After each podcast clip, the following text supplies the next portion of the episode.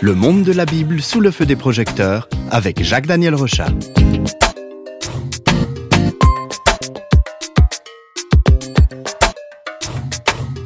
Avec les émissions Flash Bible, on pense donner un coup de projecteur sur les différents livres de la Bible, mais aujourd'hui, c'est un petit peu l'inverse, c'est la lumière qui se dégage du livre qui va éclairer l'aventure. Et ce livre qu'on découvre aujourd'hui, c'est le livre de 1 Thessalonicien. Alors Jacques Daniel, c'est un peu un titre étrange, on pourrait imaginer que c'est un obscur terme religieux. Détrompez-moi.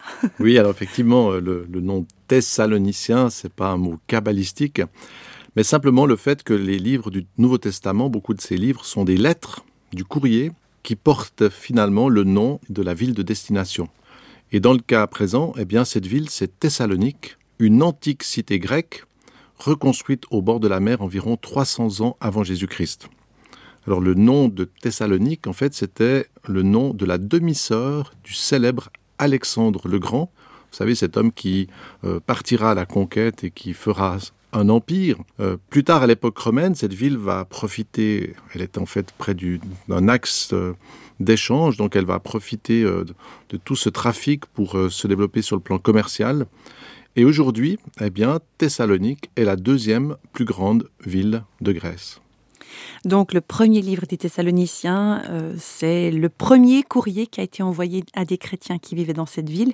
Comment elle s'est formée, cette communauté chrétienne à Thessalonique? Alors on, peut découvrir euh, cette aventure dans le livre des Actes, et c'est en l'an 50, soit environ 20 ans après la résurrection du Christ, que Paul va apporter l'évangile dans cette ville. Alors on peut rapidement rappeler que Paul, euh, c'était d'abord un ennemi acharné de la foi chrétienne. Mais plus tard, il va faire une rencontre personnelle avec le Christ, et il va devenir un témoin dans tout l'Empire romain.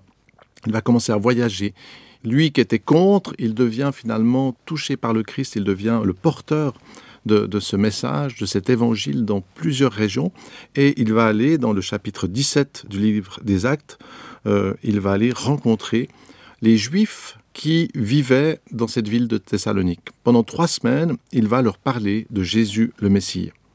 Plusieurs Juifs, dont de nombreuses femmes, deviennent chrétiens mais d'autres font un véritable scandale auprès des autorités.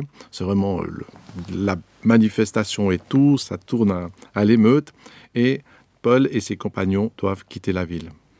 Donc c'est pas tellement le début idéal hein, pour commencer une communauté euh, de se faire chasser à cause de l'opposition.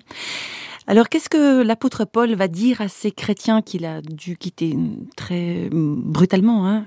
Oui, alors au début de sa lettre, euh, Paul va mentionner qu'il garde un contact direct avec euh, ses croyants. Pourtant, après l'émeute, après le scandale qui a eu lieu à Thessalonique, euh, Paul a l'interdiction de retourner dans cette ville. Donc mmh. il ne peut pas aller dans cette ville. Il n'a bien sûr pas de téléphone portable pour faire euh, les liens. Et c'est un peu comme un, un homme et une femme qui peuvent s'aimer malgré des milliers de kilomètres de distance. Eh bien, Paul est rempli d'affection pour ces hommes et ces femmes qu'il ne connaissait pas avant. Et on peut écouter ce qu'il dit au chapitre 2, euh, des versets 6 et 8. Alors voilà ce que Paul écrit. Nous n'avons pas cherché la gloire qui vient des hommes, ni de vous, ni des autres. Nous aurions pu nous imposer avec autorité comme apôtres de Christ, mais nous avons été pleins de douceur au milieu de vous. De même qu'une nourrice prend un tendre soin de ses enfants, nous aurions voulu, dans notre vive affection pour vous, non seulement vous donner l'évangile de Dieu, mais encore notre propre vie, tant vous nous étiez devenus chers. Ouais, c'est plein d'affection. C'est quand même impressionnant. Ouais, ouais. Et, et, et ça, je pense que ça nous montre aussi la, la nature de l'évangile. L'évangile n'est pas, ne s'est pas répandu par une puissance militaire, par des conquêtes, d'obliger des gens. Il y a eu à un moment donné où l'Église a pris, euh, une certaine Église, hein, a exercé euh, ce type de pouvoir en disant aux gens devenez chrétiens. Parce que... Mais on voit là vraiment la vraie nature de l'Évangile, où Paul euh, ce qui va le conduire à apporter cet évangile, c'est cet amour des gens. Et il le dit, euh, comme une nourrice prend soin de ses enfants, vous voyez vraiment cette affection. Euh, et puis il, il dit, euh, mais je serais prêt à donner ma propre vie. Donc on est très loin d'une vision, euh, oui, euh, un système religieux, politique, qui s'impose par la force, pas du tout. L'évangile s'impose par l'amour.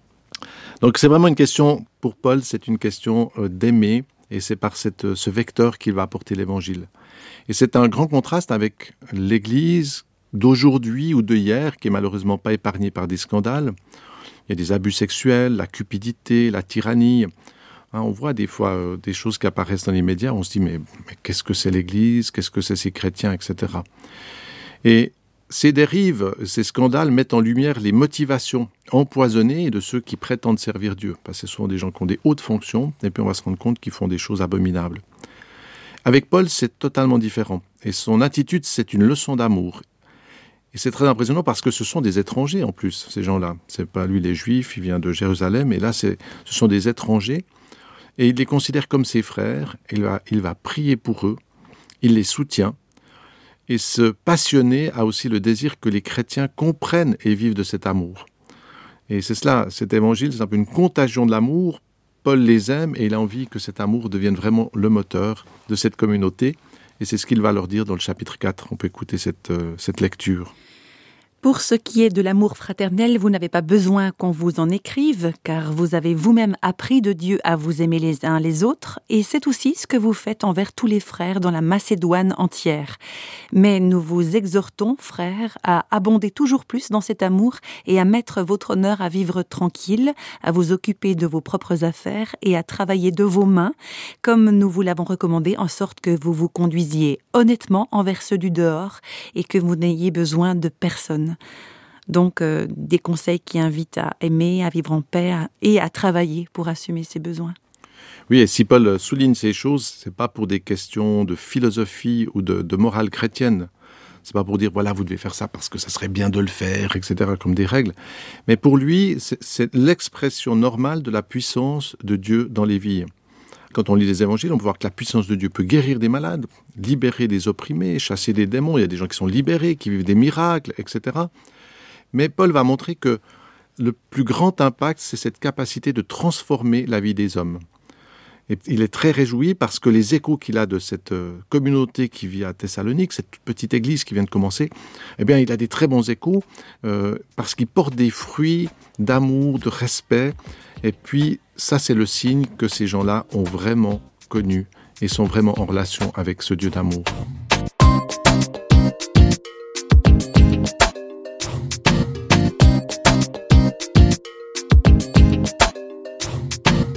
une petite parenthèse là, Jacques Daniel, euh, si on veut passer de la théorie à la pratique. Si, si Dieu, il est le même aujourd'hui, il agit toujours aujourd'hui, alors on devrait pouvoir trouver des croyants comme ça un peu partout, non?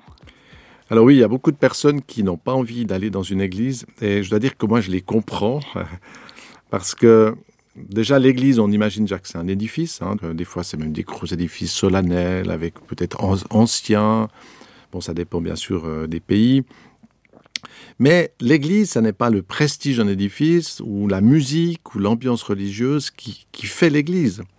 Et c'est ce que montre très bien ce texte. La vraie Église, c'est une communauté qui vit des relations de qualité, le respect, la joie, la vie, le pardon, l'humour aussi, la liberté. Si ces choses sont présentes dans un lieu, et vraiment présentes, c'est que Dieu agit.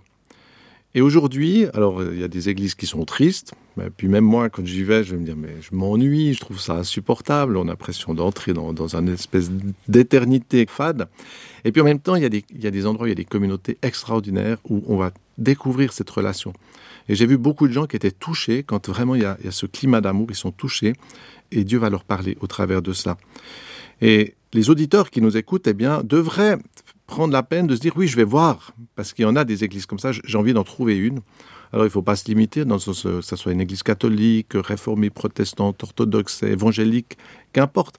C'est d'aller voir, de trouver à un moment donné, se dire alors oui, là d'accord. Là, il y a véritablement ce climat d'amour, de puissance de Dieu, cette bonté. Et cela, eh bien, c'est une bonne nouvelle. Ça existe encore aujourd'hui. Donc euh, on peut trouver des indications précieuses sur cette euh, vie euh, ou cette vie d'église très vivante, hein, une vie vivante. on peut trouver, je ne vais pas dire une recette, mais en tout cas il y a quand même des indications précieuses dans la lettre aux Thessaloniciens, visiblement.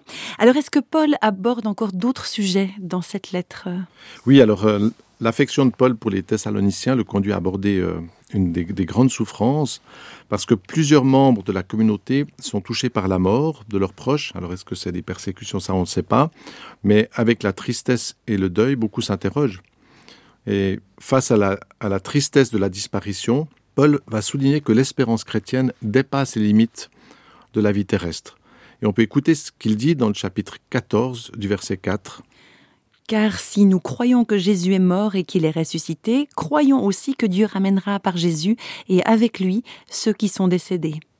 Donc si on comprend bien, Jésus-Christ, quand il est ressuscité, il a ouvert un chemin et il a la possibilité de faire sortir les morts de la mort. Ça, c'est c'est surréaliste. Oui, et puis en fait, c'est quand même le centre, parce que avec ces paroles, Paul souligne que, que l'homme n'est pas simplement un être biologique qui naît, qui va grandir, puis qui disparaît, mais que déjà dans cette vie, nous avons la possibilité d'être en lien avec Dieu. Et c'est là où il y a une dimension spirituelle. Et ce lien qu'on peut avoir avec Dieu sur le plan spirituel, c'est comme un lien, c'est comme une corde qui est tissée avec la vie, mais avec le V majuscule, c'est pas notre petite vie biologique. Et puis, on est en lien avec, euh, avec un Dieu qui est au-dessus de la mort. Et la résurrection de, de Jésus, elle est un signe extraordinaire parce que justement, elle touche à quelque chose d'essentiel. On pourrait avoir toutes sortes de religions qui parlent de ce qui se passe euh, sur, la terre, qui parlent de faire ça, etc. Mais avec ce que Paul montre, c'est que la résurrection de Jésus-Christ, c'est un signe pour nous-mêmes, c'est-à-dire c'est un signe que Dieu a la puissance de nous sortir de la mort, de nous faire traverser la mort. Et on peut lire ce qu'il dit euh, à ce propos au chapitre 5. Vous êtes tous des enfants de la lumière et des enfants du jour. Nous ne sommes pas de la nuit ni des ténèbres. Ne dormons donc pas comme les autres, mais veillons et soyons sobres.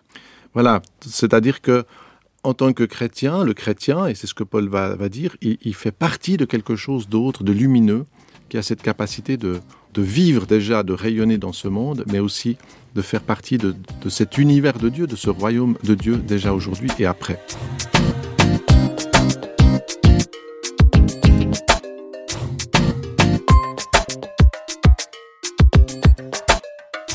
Alors Jacques Daniel, on a parlé de la lettre que Paul a adressée aux chrétiens de Thessalonique, on a écouté aussi plusieurs citations.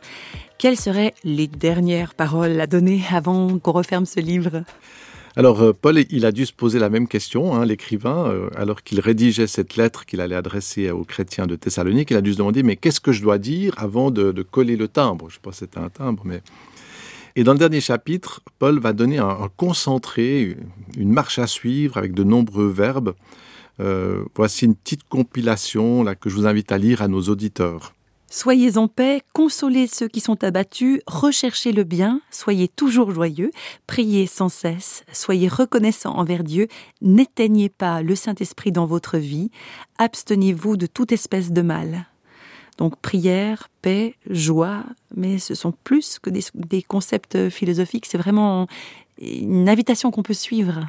Oui, la vie chrétienne, c'est n'est pas quelque chose d'abstrait ou de théorique. Ce n'est pas euh, non plus uniquement chanter des Alléluia ou prier. La foi, c'est une puissance qui est capable de, vraiment changer notre vie, mes relations avec les autres, avec mon conjoint, ma famille, mes voisins, mon quartier.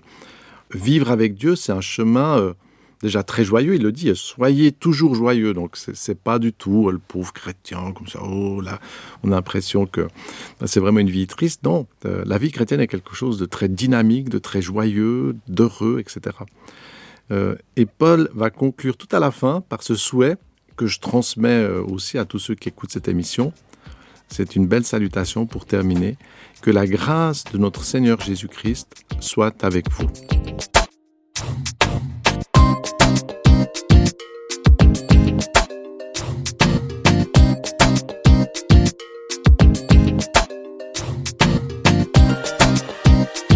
Les feux des projecteurs de Flash Bible s'éteignent pour aujourd'hui. Flash Bible vous a été proposé par Radio Réveil en collaboration avec Jacques-Daniel Rochat. Si vous voulez nous contacter par courrier postal, vous écrivez à Radio Réveil, boîte postale numéro 1, 25 301 Pontarlier, CEDEX, France. Et vous pouvez également nous contacter au travers du site www.parole.ch et nous rejoindre sur Facebook. Au revoir et à bientôt.